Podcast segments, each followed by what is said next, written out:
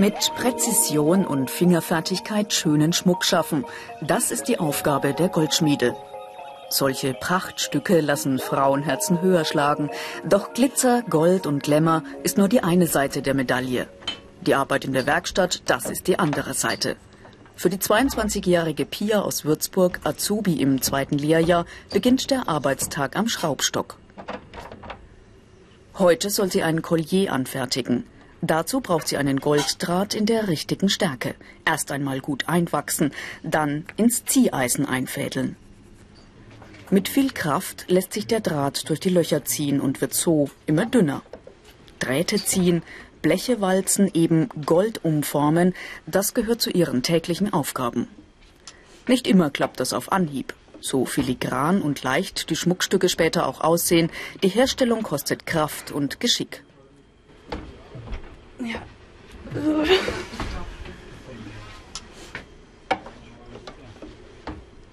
Ihr Chef, Gold- und Silberschmiedemeister Markus Engert, springt ein mit vollem Körpereinsatz.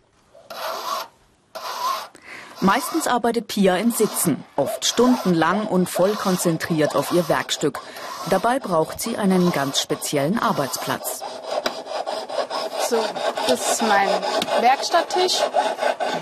Der hat hier eine Ausbuchtung, damit die Materialien besser nach unten sacken können in das Fell, was hier unten ist. Und da vorne dran ist der Pfeilnagel, an dem gearbeitet wird. Da legt man die Werkstücke an und ähm, der dient, damit man halt eine bessere Führung hat. Gleichzeitig kann man auch in den Pfeilnagel sich äh, Sachen einfallen mit der Pfeile. Zum Beispiel habe ich mir hier eine Kerbe gemacht damit ich den Draht, also an dem Draht besser die Spitze anfeilen kann. Also zunächst nehme ich den Pinsel und sammle hier den Goldstaub im Fell ein bisschen zusammen. So. Dann die Raumschale kommt dann dazu. Dann die andere Hand von unten, kippt das Fell nach oben, sodass die Feilung dann in der Raumschale ist. In der Werkstatt darf natürlich kein Gramm Gold verloren gehen. Darauf muss Pia achten. Sie trägt Verantwortung für die wertvollen Edelmetalle, mit denen sie tagtäglich umgeht und darf sich keine Patzer erlauben. Bei ihrer Arbeit braucht sie eine ruhige Hand. Sie muss genau nach den Vorlagen arbeiten, die sie von ihrem Chef bekommt. Auf den Zehntelmillimeter genau muss alles absolut stimmen. Dafür braucht sie viel Geschick und oft auch viel Geduld. Nach dem Feilen und Biegen bringt sie mit einer Säge den Golddraht auf die richtige Länge. Mit der Gasflamme werden dann die Einzelteile zusammengelötet. Schmuck zu reparieren und umzuarbeiten, das gehört übrigens auch zu den Aufgaben in einer Goldschmiede. Ob Schmelzen, Bohren, Löten oder Feilen, Pia lernt in ihrer Ausbildung alle Techniken kennen, um Gold zu bearbeiten. Ich meine, dass man auf jeden Fall irgendwie Geduld haben sollte mit diesem Handwerk. Allein auch damit klarkommen, dass man sich halt mal die Finger dreckig macht, dass die Finger rissig sind, dass man sich irgendwie reinschneidet und auch Verletzungen davon tragen kann. Also ist jetzt nie so gravierend, aber so ein gewisser Respekt gehört dazu und dass man dann irgendwie nicht am Abend nach Hause geht und dann blitzblank sauber ist. Also ich war auch schon Schmatz im Gesicht vom Polieren oder so. Das muss man halt einkalkulieren. Diese Fähigkeiten sind gefragt. Handwerkliches Geschick, Kreativität, Geduld und Konzentrationsfähigkeit, räumliches Vorstellungsvermögen. Direkt neben der Werkstatt liegt die Giftküche, wie die Mitarbeiter scherzhaft sagen. So Unrecht haben sie damit aber nicht.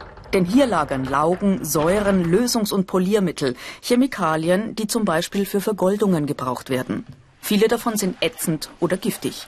Pia muss deshalb ihre Schutzkleidung anlegen, wenn sie hier zu tun hat. Ohne Handschuhe und Brille ist die Gefahr zu groß, sich zu verletzen.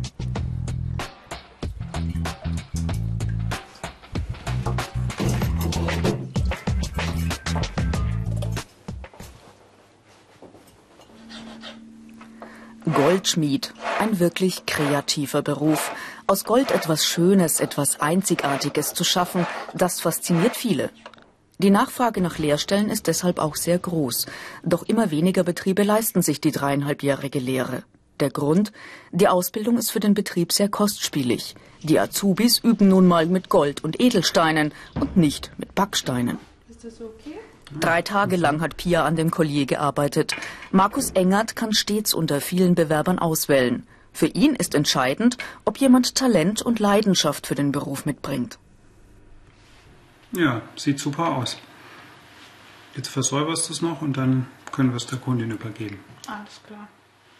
Die manuelle Begabung ist essentiell und deswegen lassen wir jeden, der bei uns sich um einen Ausbildungsplatz bewirbt und der von seinen sagen wir, Vorkenntnissen oder von sagen wir, Background her in Frage kommt, vielleicht von den Noten, wobei auf Noten achten wir nicht so sehr auf Schulnoten, weil das eigentlich bei uns nicht so wichtig ist.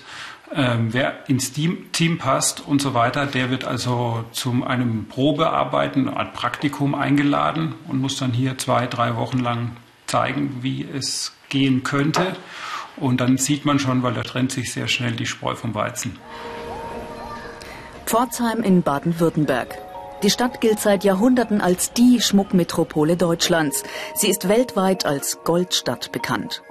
Hier ballen sich Goldschmiedewerkstätten, Ausbildungsbetriebe und Firmen der Schmuckindustrie. Etwa 75 Prozent des deutschen Schmucks wird in Pforzheim hergestellt und von hier aus in alle Welt exportiert.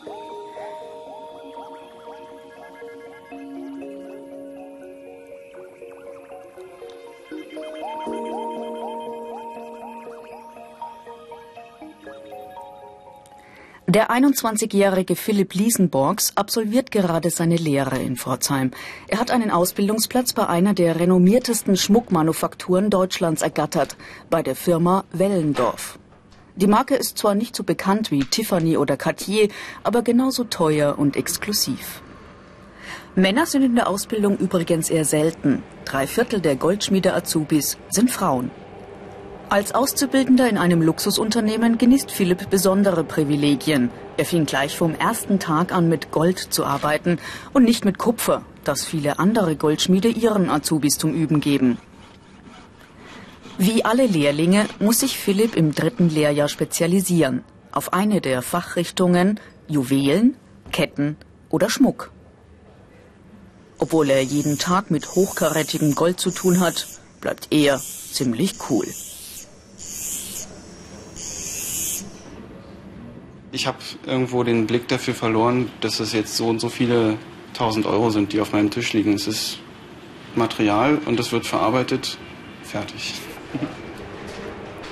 Meist werden Schmuckstücke heute per Hand entworfen und gezeichnet. Jeder Goldschmiede-Azubi sollte also auch zeichnerisches Talent mitbringen. Doch der PC wird immer wichtiger. Auch Philipp lernt in seiner Ausbildung die Bildbearbeitung am Computer kennen. Er wird zudem in der Werkstatt an modernen Maschinen wie dem Laser ausgebildet. Das alles kann sich ein Goldschmied mit einer kleinen Werkstatt meist nicht leisten. Zum Beispiel?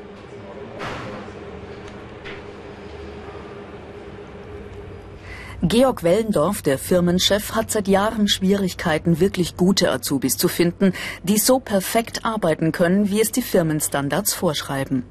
Deshalb schult er seine Azubis in einer hauseigenen Akademie noch ein halbes Jahr länger, als es die reine Lehrzeit vorschreibt. Der Sinn der Akademie, der Wellendorf Nachwuchsakademie, ist, dass wir äh, Goldschmieden, Junggoldschmieden äh, nochmal bei uns zwei Jahre ausbilden, bei uns im, im Haus, und zwar speziell dann, was eigentlich eine moderne Fertigung im Goldschmiedebereich ausmacht. Auf diesen Stationen oder diesen Dingen werden die zwei Jahre ausgebildet, ähm, so dass sie, nachdem sie die zwei Jahre durchlaufen haben, äh, können sie auf der ganzen Welt antreten mit einem Zeugnis von der Wellendorf Nachwuchsakademie äh, und würden bestimmt jederzeit überall ein, ein, eine Arbeit bekommen. Die Ausbildungsinhalte. Bleche walzen und Drähte ziehen, Schmuckteile gestalten, Schmuckstücke umarbeiten und reparieren. Wer keinen der wenigen Ausbildungsplätze bei einem Goldschmied ergattert, kann es an einer speziellen Schule mit einer Ausbildung versuchen. Renommierte Berufsfachschulen für Goldschmiede gibt es zum Beispiel hier in Pforzheim und in Hanau. Aber auch hier gibt es schon seit Jahren viel mehr Bewerber als freie Plätze. Zur Theorie gehört hier zum Beispiel die Edelsteinkunde. Jeder Goldschmied sollte Steine beurteilen können und natürlich wissen, ob sie echt sind oder falsch. Wer übrigens gute Schulnoten in Technik und Werken sowie in Mathematik und Chemie mitbringt, hat in der Ausbildung bessere Chancen. In der schuleigenen Werkstatt lernen die Schüler dann die praktischen Dinge. Hier das exakte Planieren eines krummen Silberplättchens. Das ist gar nicht so einfach. Jeder Azubi braucht vor Beginn der Ausbildung einen Koffer mit seinem eigenen Werkzeug. Weil man so präzise arbeiten muss, liegen die eigenen Pfeil und Zangen einfach besser in der Hand. Ungefähr 600 Euro kostet so ein Werkzeugkoffer. Zahlen muss das der Azubi selbst. Dafür hält das Werkzeug meist auch ein Berufsleben lang.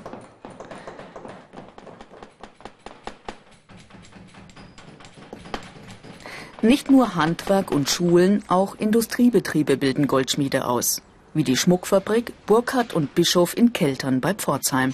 Knapp 140 Mitarbeiter fertigen hier Ringe und Ketten in Massenproduktion. Hier sieht der Arbeitsalltag natürlich ganz anders aus als in einer Goldschmiedewerkstatt.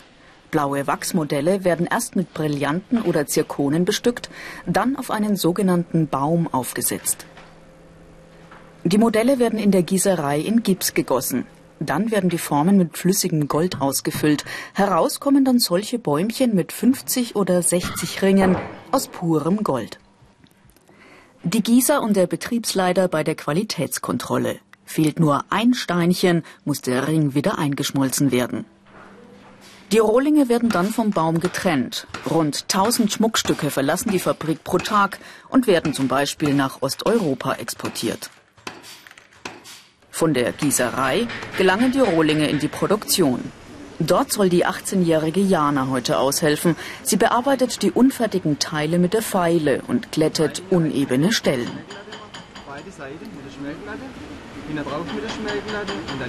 Jana ist im zweiten Lehrjahr bei dem Industriebetrieb und wird alle Stationen der Fertigung durchlaufen. Für die große Firma hat sie sich ganz bewusst entschieden.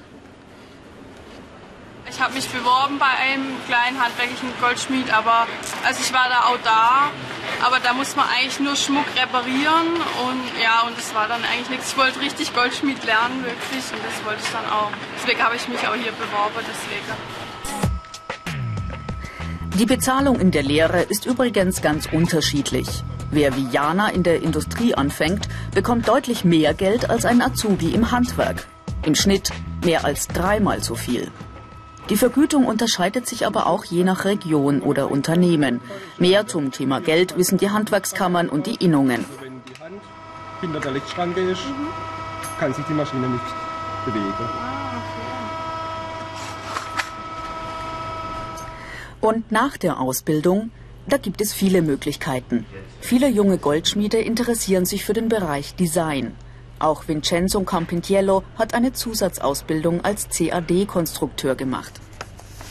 Also ich versuche die Zeichnung vom Designer am CAD umzusetzen. Also wenn ich das äh, Modell gezeichnet habe, schicke ich die Daten an einen Wachsdrucker und der druckt dann das Modell 3D aus.